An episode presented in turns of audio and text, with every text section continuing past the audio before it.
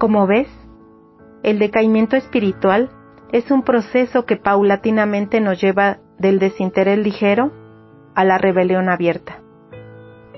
Pero, ¿cómo salimos de ahí? Dichosamente, la historia no termina aquí. En los próximos versículos se describen tres principios de restauración para el corazón de un hijo pródigo. Principio número uno. Descubre tu condición espiritual real. Y volviéndose en sí, Lucas 15, 17. Cuando esto sucede, es como si de pronto se te cayera una venda de los ojos.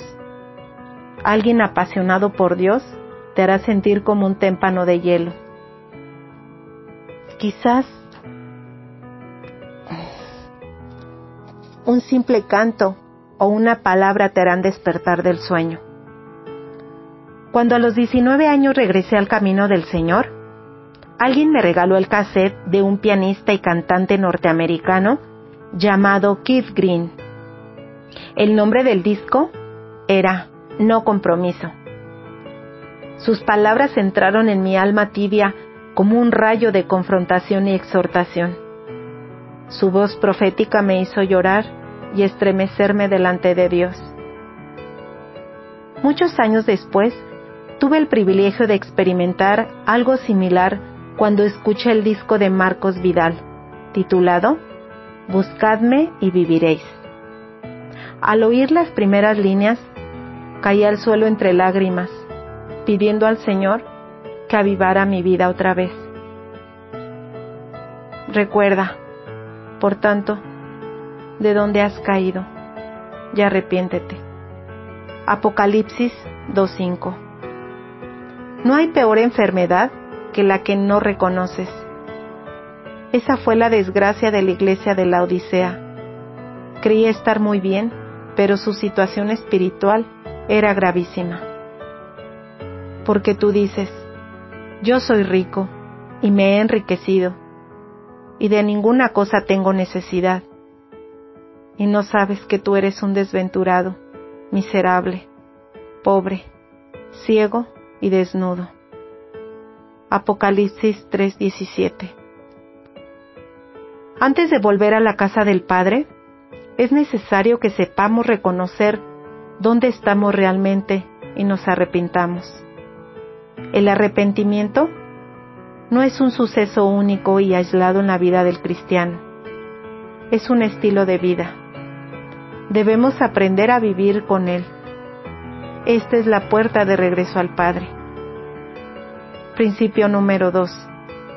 Anhelo de cambio y confesión me levantaré e iré a mi Padre. Lucas 15, 18. Hay una agonía en el alma que nos empuja hacia el cielo. Es el hambre espiritual que se despierta en aquel que se vuelve a Dios. El anhelo espiritual es señal de una visitación divina.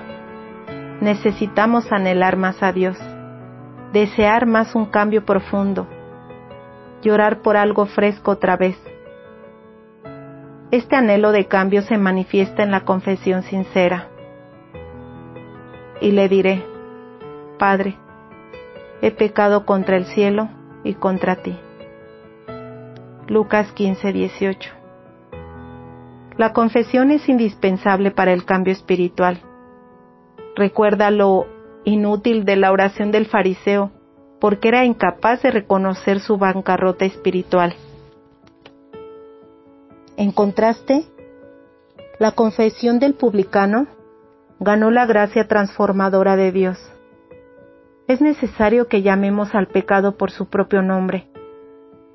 Mientras atribuyamos nuestros fracasos a otros, estaremos en obscuridad espiritual. Hablaremos más sobre el papel de la confesión en el próximo capítulo. Decisión y levantándose vino a su padre. Lucas 15, 20. Podemos llorar toda la vida nuestras faltas, pero nada cambiará hasta que nos determinemos a seguir un nuevo rumbo. Podemos soñar por siempre cómo quisiéramos ser, pero no será sino hasta que nos levantemos de donde estamos hoy, que podremos alcanzar el destino que Dios preparó para nosotros. Hay que tomar decisiones. Algunas veces tendremos que romper una relación, cambiar de empleo, renunciar a algo o retomar la sencillez de nuestra búsqueda inicial. Recuerda, por tanto, de dónde has caído y arrepiéntete y haz las primeras obras. Apocalipsis 2.5